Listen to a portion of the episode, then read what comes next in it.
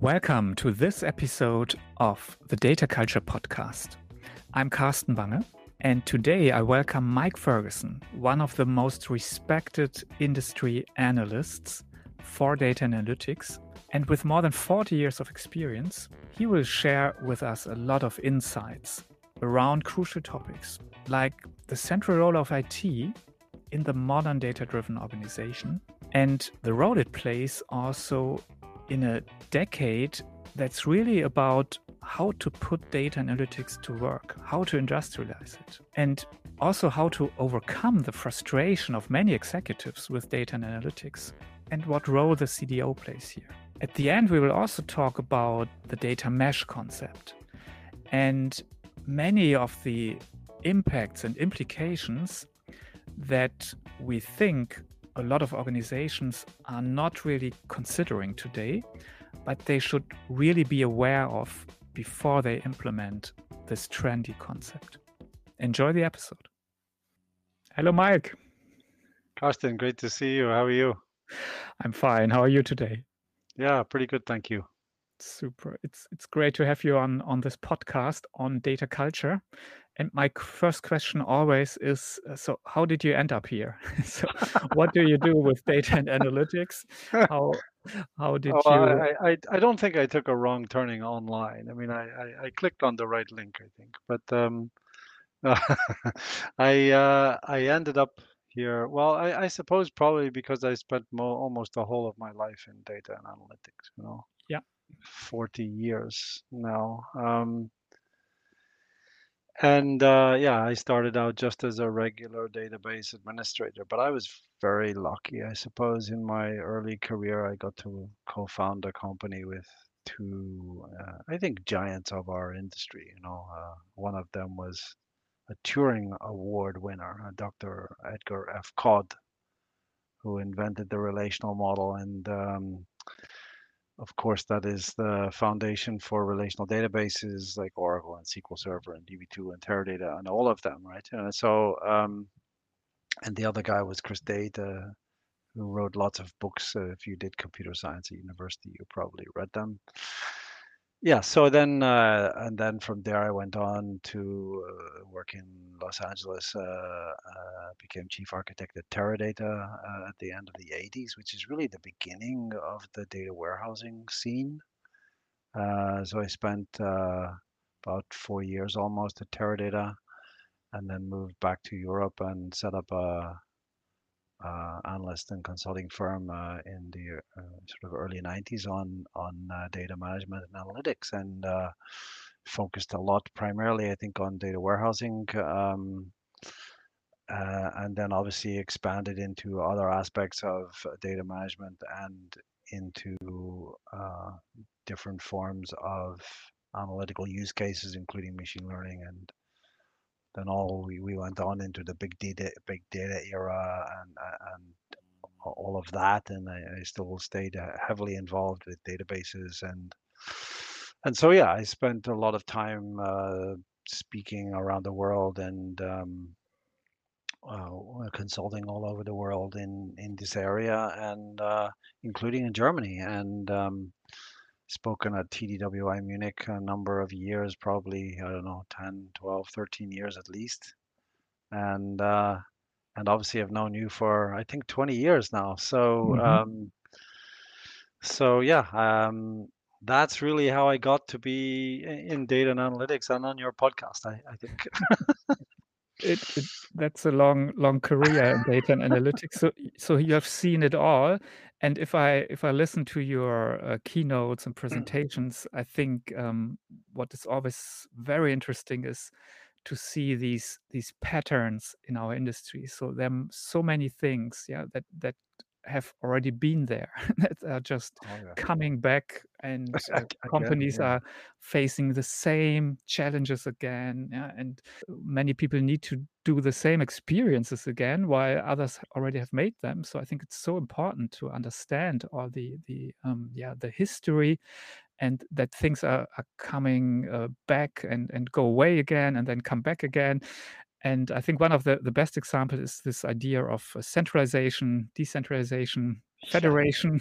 I think that's something we, we see frequently. Any anything else that comes to mind where you would say, well, there's, there are many things we talk about today that we actually already talked about so many times? Oh gosh, all of it.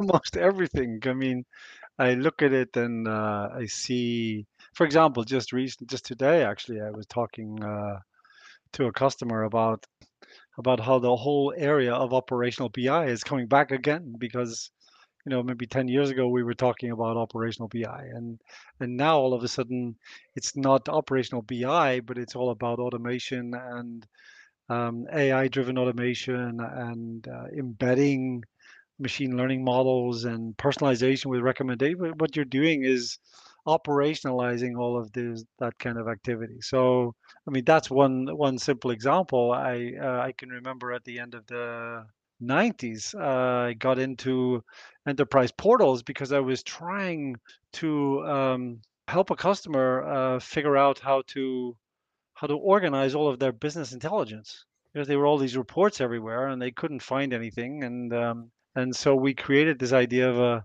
what we called an information directory. And then we said well maybe you should have other things in here like the names all the different fields of data and things like that. And i got into portals and the portals era came and went.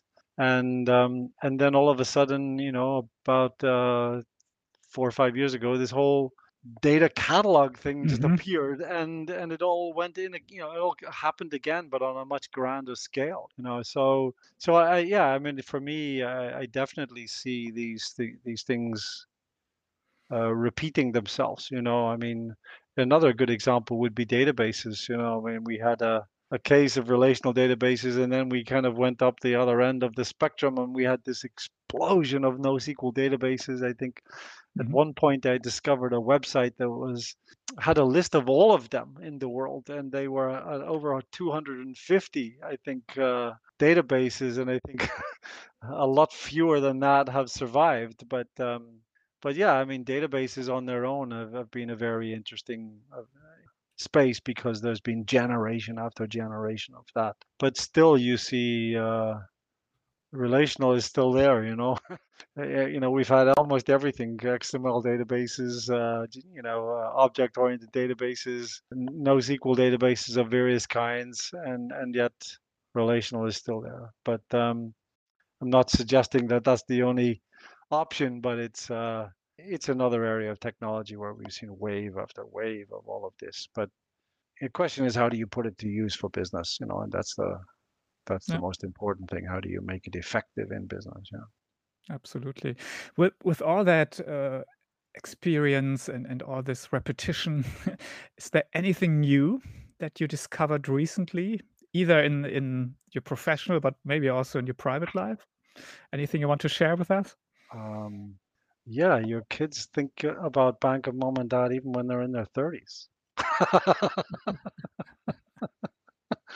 I thought, you know, yeah, once my kids have left university and you know they started their career, yeah, that's it, you know. But uh, I discovered, I discovered they still need help as they get older, you know. But uh, that's a personal thing. Uh, but no, I mean, I'm just kidding. Um, uh, from um, from a technology point of view, yeah, I mean, I I think the thing that I've learned a lot is that um, is that you shouldn't stop learning. Uh, I guess I realized you have to in this industry now to survive. I mean, when I started out, I would have to probably retrain myself every five years or something. Now it's continuous mm-hmm. because it never stops, you know. So I think the realization, if you want to have longevity in this industry, you have to, uh, I guess, embrace the idea that you have to keep learning.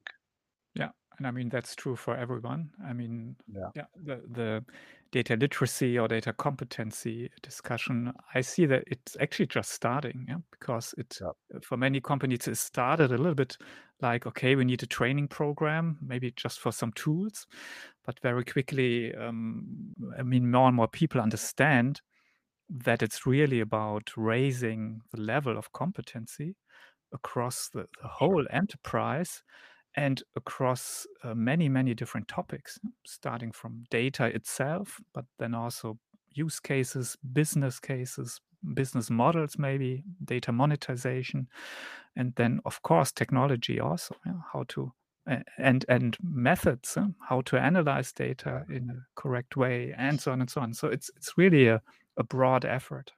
Yeah, and I think in general now the realization I think of I think if you're a CIO at least you you, you have to realize that that in a way your the role of IT has changed dramatically. You know, I mean it used to be a central organization that took orders from business and built things and provided it. Now it's one of the key aspects of central IT is to upskill the rest of the organization, you know, in order to make them far more able to do things for themselves. You know, I think certainly amongst my clients, I would say as much as 35% of the IT budget is no longer spent by IT. You know, I mean, uh, the business is spending 35% of the IT budget and the CIO is spending the other 65. I mean, so, but I think the expectation now is that upskilling the business is a key,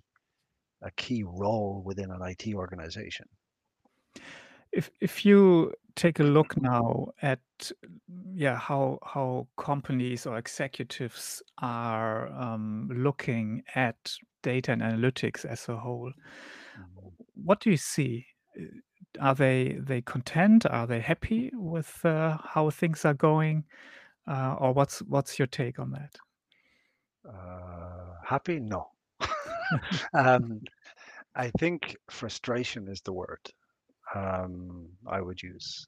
Um, I think uh, they absolutely realize the importance of of data and analytics, and no question, you know, I, I think when I started in this area, you really had to almost sell it to to to, to the business. Now I think it's it's pretty widely accepted that the, it's super important to be able to use machine learning and business intelligence and artificial intelligence in order to be able to drive value. But I think the problem amongst executives is that they have big expectations, uh, like they want to disrupt the markets they're in. They want to become, um, I think, since the pandemic, much more customer focus is very high priority because the pandemic forced so many companies online to survive.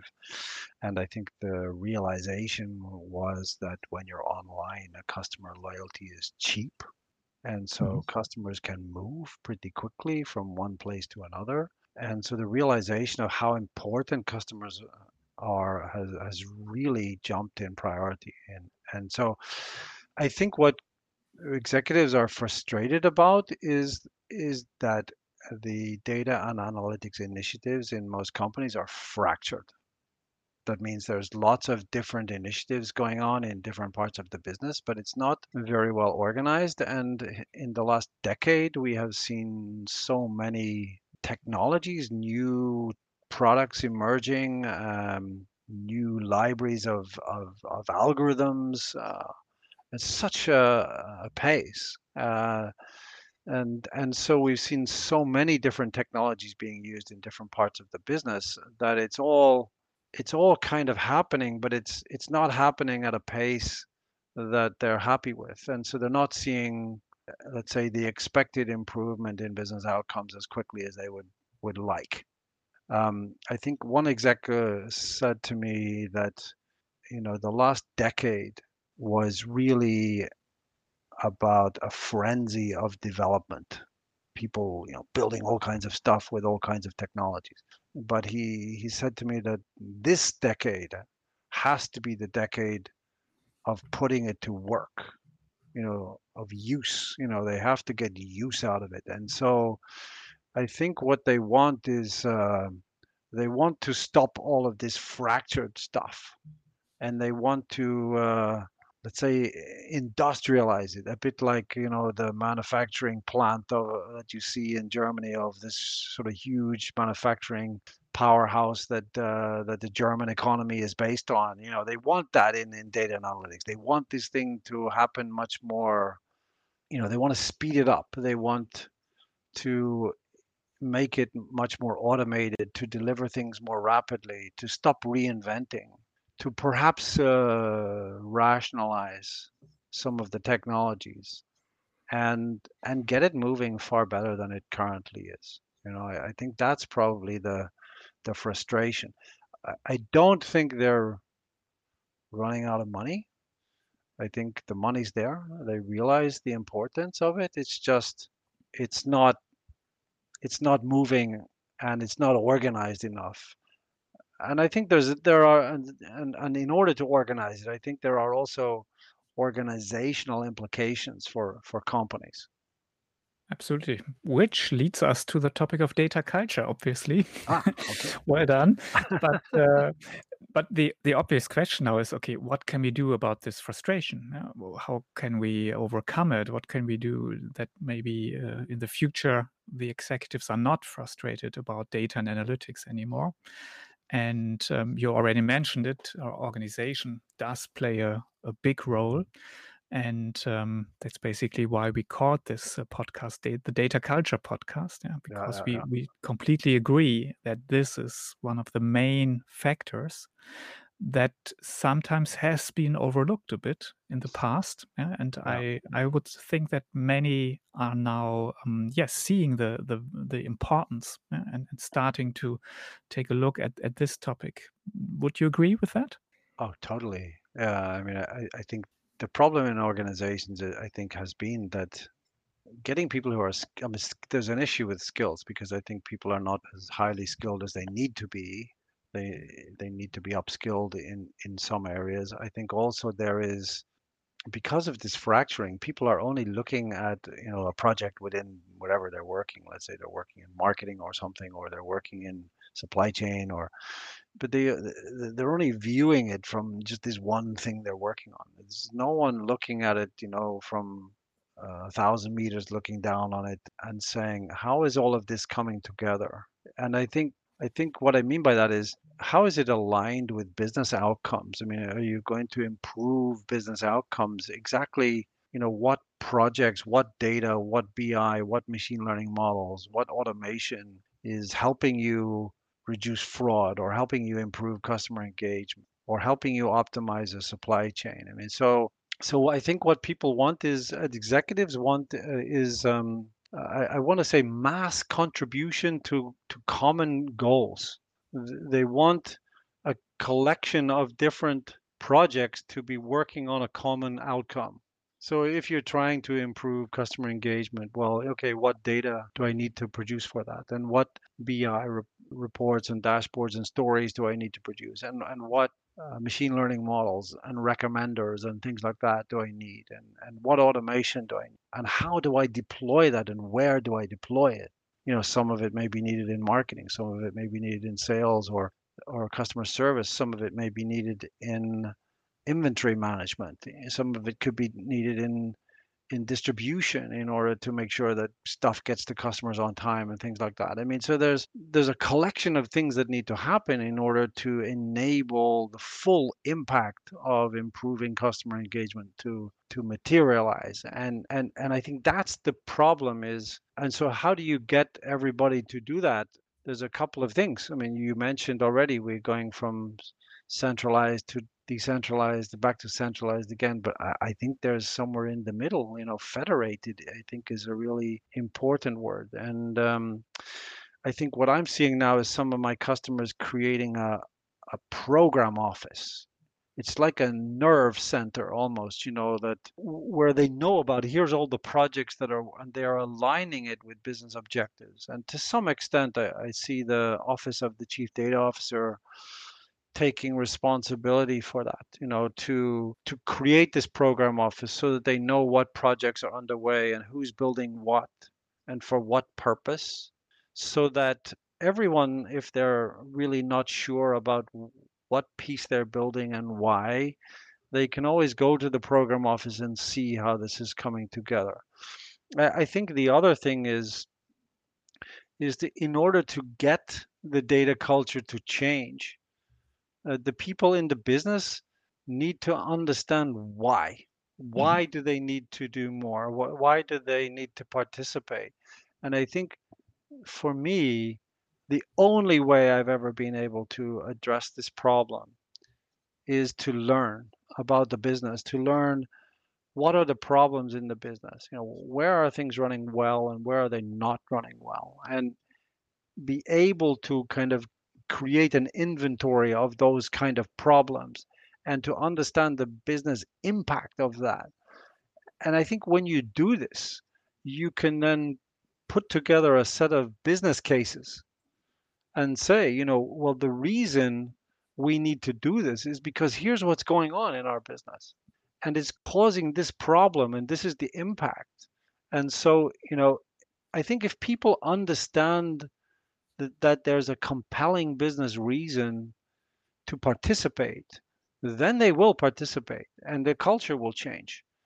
And I think the the problem is that if we want, um, I mean, I come from an IT background, and what I have learned is if I want to convince business professionals to participate, then it's me that has to learn about the business, not the business having to learn about IT. And so I have have to go out and learn and understand the problems in the business and then say, okay, we know what's going on. Here are the problems. Here's the business impact. And by by doing this, here's how we can really make a difference to the business outcome. And I think if you explain this, then uh, business professionals understand why, and they can see, yeah, that makes sense. You know, it's going to help uh, improve efficiency or reduce cost or help improve customer engagement. And and ultimately, there's uh, an improvement in the overall performance of the business as a result. And then I think then they get it. I think if if if they understand this, then without a doubt they will participate. I think this is the only lesson I've, the, the only way I've been able to succeed uh, in making this work within organizations is is if I am able to explain why they need to do it. And and and what I have always found is is if I learn and understand why things aren't working so well and I can see the impact throughout the business, then um, it helps me enormously to come up with business cases because then I I'm not saying, oh well, you know, this company similar to yours did it. That's mm-hmm. not if that's not really effective. I mean, what's effective is, you know, did you know in your company this is the problem that's going on right now, and and and here is how data and analytics can help solve it. I think that's much more effective than explaining what other companies have done. But in order to explain that, you have to learn. You have to learn uh, where are the problems in the business and what's the impact of it? And uh, and for me um, yeah i mean that always the i would say the if i am involved in a consulting assignment probably the first four weeks of the assignment i'm just learning you know? And then once i can see it then i can say okay now i can explain. And i've always found that if i can really uh, let's say surface the problems uh, and explain it, that they always want to participate. There's no resistance. It's just that um, no one had explained it to them that way before. You know, I mean, if someone just turns up and says, "Hey, we want you to participate in helping us build a business glossary," I mean, most business people will look at you and go, mm-hmm. "Well, why? Mm-hmm. What's it got to exactly. do with my day job?" You know, I mean, but actually if you explain to them the the reasoning why you need to help us do this then then they'll probably will you know it, so for me I, I, guess that's the biggest lesson i have learned here you know.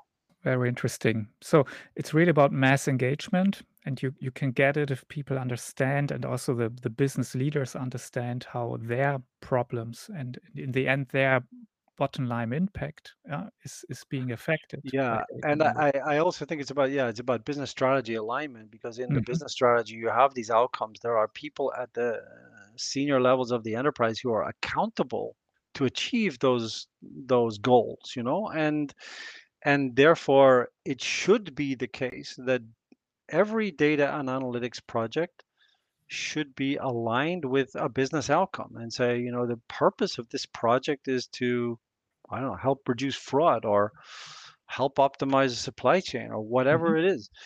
Uh, because if you are able to, let's say, label, I like, um, you know, those um, those stickets that you stick on the wall all the time. You know, Mhm. um, it's like that. I want to go around with these labels and and stick them on a project and say, ah, you know, this is a reducing fraud project, and this one's a customer engagement project. I, I need to align these projects in order to um, in order for, for also the executives who are sponsoring it to understand what projects are underway to help achieve the outcomes that they're accountable for. Uh, then for me, I, I, I, think it, it's much better also if you're in a project team because you might not know that you know you're working on a predictive model or something, but you might not realize that this is a small piece of a puzzle which is much bigger than uh, that, that the, the model you're building is, is only part of the solution to a much bigger problem. And I think having a central program office and having this alignment also helps the, helps the project team members understand that they are making progress towards these major business improvements and and helps them see how that comes how, how you know how the progress is is is uh, happening. And and so for me it's uh it's important uh, for the executives looking down to understand how everything's being built. And it's also important for the the people doing all of this work because they want to know how everything comes together to achieve those goals as well, then it's a good ma- marriage. You know, then it works. Mhm. Interesting.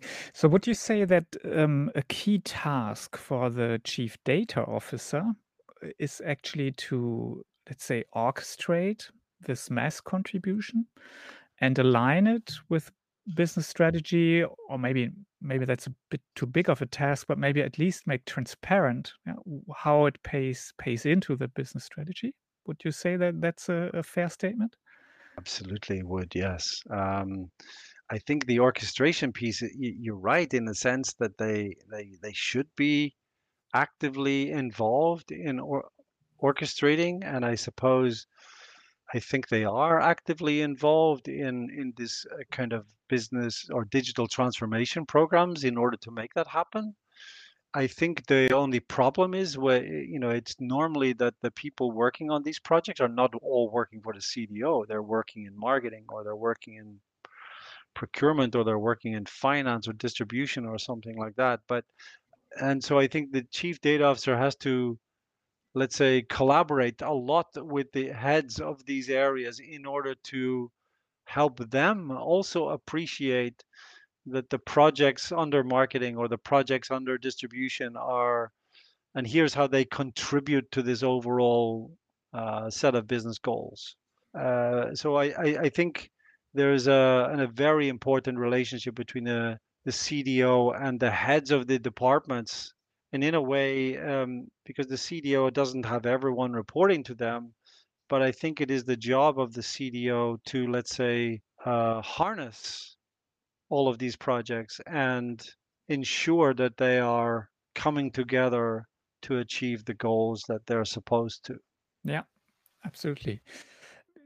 Now, in, in the light of all that we have discussed, yeah, business and IT, uh, centralization, decentralization, things coming back, um, how do you see now the data mesh? I mean, I think that fits right in of all we- we've just Um, talked about. And I yeah. know you're a bit more critical about it than others, and and I really would like to hear your thoughts. Maybe you give our listeners a very quick um, view on how you understand the concept because I think that's one of the first problems. Yeah, it's it's not really well defined, I would say, and we experience that many many people uh, understand completely different uh, things uh, about it. Yeah, some more organizational, some technical, some mix it up with data fabric, and so on and so on. Mhm. Um, so maybe first your understanding what is data mesh actually, and then what's your thought on that? I mean, I think the what data mesh, in my opinion, is about is well, obviously it has, I I think, four principles. It talks about the domain-oriented um, ownership of data and uh, data as a product, and it talks about uh, self-service infrastructure, you know, to be able to produce data products and something called, I think, federated computational data governance or um, so those are but basically for me what this is about is is is uh, again the industrialization. Uh, point that I made earlier, which was historically we've built centralized systems where uh, we bring data together, some centralized uh, IT data engineers or, or, even centralized data scientists, you know, they bring all the data into one place and and then they do data engineering and they put it in a data warehouse or they or they create uh, data for uh, training a machine learning model or something like this. The problem is that there is so much data sources emerging, so many more people who want to analyze data around the business, uh, that the centralized professionals who are working on these systems have become a bottleneck. You know, they can't keep pace with all the demands and more and more data sources and more and more users wanting data they can't keep pace with it. And I think what data mesh is trying to do is to say, okay, how do we get more teams of people producing data uh, that are closer to where the data originates so that we can make that data available for others to consume and use rather than be bottlenecked by a smaller group of people who can't keep pace. So for me, you know, data mesh is really an attempt, if, if you like, to let's say the business produces ready-made data. You know, let's call it uh, data that's fit for purpose. Uh, I think the author of Data Mesh calls them data products. For example, customers or orders or um, suppliers or um, payments. You know, so you, you know have a set of data like this and and and then you make it available so that other people don't have to reproduce this data it's it, it it's already available for for you to use. Um, and so the objective is clear is to, is to get more teams of business professionals producing data products rather than rely just on a centralized uh, finite set of people. But the impact of data mesh is very significant you know. If we're going to have every you know lots of teams producing data then we have to ask okay um, well what data are they producing and for what purpose and also what we would like to avoid is different teams producing exactly the same data. I mean, why, if I'm producing customer data, do I need another team to produce customer data if it's already available? I think the other problem is historically we have tried this in a way before. Uh, we saw the emergence of self-service data preparation tools some years ago, you know, with the um, emergence of vendors like Paxata and Trifacta mm-hmm. both of which have been acquired now. But um, nevertheless, the whole idea was that users start to prepare the data, and then we saw it going into BI tools so that you would get this capability within business intelligence tools. The problem emerged with that is it's kind of chaos. You know, everyone was grabbing data from anywhere, and it was all a bit of a mess. And we ended up uh, in a pretty chaotic situation and no one's trusting any data because they don't know how it's produced or anything like this.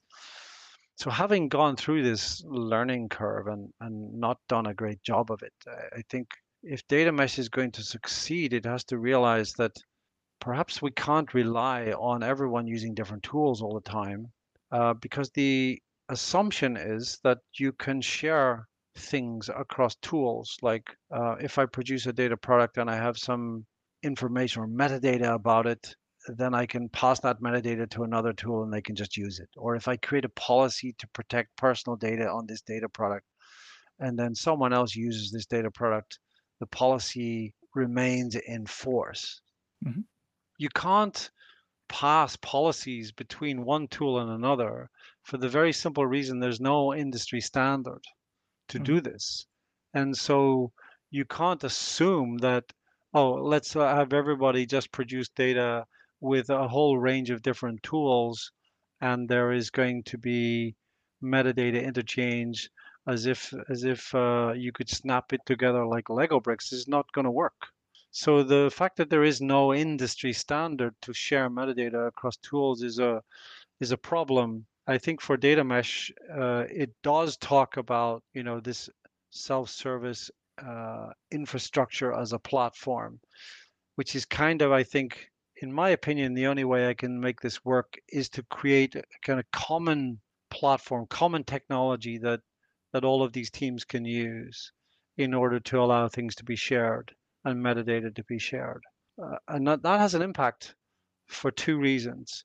First of all, a lot of companies have spent millions of euros over the last several years buying technologies to be used in different parts of their business. And if we're now going to turn around and say, well, ah, actually, we would like you to use a common platform rather than you know just buy your own tools and do what you want, I think there's a a real potential resistance that could occur because of this, uh, because people don't, you know, having spent the money, they want to make use of the technologies they've purchased. But without a standard, it becomes very difficult to pass policies and things like that across tools. So I think this is why data fabric has emerged and single vendor data fabrics have become important and a, it's a big battleground. But it does have an impact. I think the second massive impact of data mesh, if it's going to succeed, is it has a huge impact on central IT because central IT has to embed itself in all of these business teams in order to work with them to upskill them so they can produce the data the data products. Uh, because what we're saying is, you know, we don't want central IT to do this anymore. We want the business to do it, but it should really be a partnership between business and IT. And so the organizational impact on um, IT is huge. And I think the third problem is the assumption that business people can just do this easily if they get trained on how to use tools. But you know, if you're taking data out of a, a data source like SAP, I mean, there's thousands of tables in there. And I think the complexity of some of these systems could completely overwhelm business in being able to understand how to get data out of it. Secondly, a lot of applications are not packaged applications, and many of them don't have any APIs. Uh, in fact, you know, they they there's no easy way to get data out of those applications, and so you can't just assume that it's possible to just get this data when you're working in a business department um, when there are technical roadblocks in the way of of, success. You know, so for me, you really need uh, a number of key technologies to make this data mesh work. You know, I need a data catalog to be able to understand what data is out there. But even there, there is problems. Many data catalogs today cannot connect to software as a service applications. There is no connector to, okay, maybe one or two of the more popular ones like Salesforce and Microsoft Dynamics and so on, you know, you have these uh, connectors, but but for lots of other uh, vertical industry applications, there's no connectors at all. So a data catalog doesn't, you know, automatically discover data in a software as a service application. You might have to even export it and then mm-hmm. discover the files just to even know what's in there. But so I think there's a lot of roadblocks in the way. I think common data fabric is needed uh, in order to do this. Um, I think um, so. So those two technologies in particular are important, but it does mean I think that people will have to give up or let's say rationalize the number of tools that they may have mm-hmm. in the business today. I also don't think that um, data mesh deals very well with master data management, like uh, customers and suppliers and products and and and those kinds of things, um, because this again, you, you don't want lots of teams uh, producing this kind of data again and have four different versions of customer out there. We want to provide master data from an, an, a master data management system. I, I, I think rather than have lots of people building their versions of customer and then people disagreeing over that it, slows you down it doesn't speed you up so you know i think um, Also, we're going to have to have data product version management. You know, we're going to have to know about are the data owners documented anywhere where people know who they are? Are there any data quality metrics about these data products to know if they're good shape or bad shape? You know, how are we going to govern access to these data products? There needs to be, I don't believe decentralized data governance. I believe federated data governance. Mm-hmm. You know, um, for me, there has to be policies that are global for any data product, like um, like data privacy. You know, I mean GDPR. It doesn't really matter if you're using personal data in marketing department or personal data in the distribution department. You still need to uh, remain compliant uh, with these uh, with these with, with, with, these regulations and legislation. So I I, I think um, federated data governance is is very important, um, and I think it's likely to fail if different parts of the business decide to use different tools and don't mm-hmm. work on a on an integrated platform. And the main reason I think that the reason why that would fail is because I can't see how you can share metadata across tools. I can't see how you can manage product versioning across all of these tools easily. How do you do uh, you know, how do you anonymize personal data in a consistent fashion across all of these tools? I think all of these are major issues. So I think single vendor data fabric is is pretty important. But yeah, there are a lot of challenges. I think software as a service applications and packaged applications are are very very much uh, of a challenge. Um, mm-hmm. I, I, I think also uh, again um, organizationally I think is huge, and I think skills are going to be very important to upskilling the business to make sure that let's call them citizen data engineers know how to design a, a pipeline to create historical data or to be able to create data products from real-time streaming data or to be able to handle a, a, what's called a schema change or a schema drift these are things that you would expect to see you know, IT professionals working on it. And we're expecting business to handle that and just deal with it. Then we have a lot of work to do to upskill them. And I think this is why IT is such an impact. You know, IT has to get embedded in all of these teams in order to try to upskill and i think also a center of excellence for data and analytics is also important you know to push the expertise into these teams in order to to get them mm-hmm. to to deliver. Mm-hmm. Thanks for your insights here, Mike. Um, okay. And and to close the the circle with where we started, yeah, I mean, in the past forty years, we have seen many concepts that have promised to be the holy grail, yeah, and finally solve all of our problems. But as usual, uh, this is not not the case, yeah. So. Uh, any any new idea also comes with uh, things or, or, challenges and and um, of course yeah but but um, yeah, thanks for for sharing your experience, your insights here. It has oh, thank you. Thank true you. pleasure. And uh, yeah, hope to to see you soon again. Absolutely, Bye-bye. great, great to see you, Carsten Thanks a lot. Bye bye. Bye bye.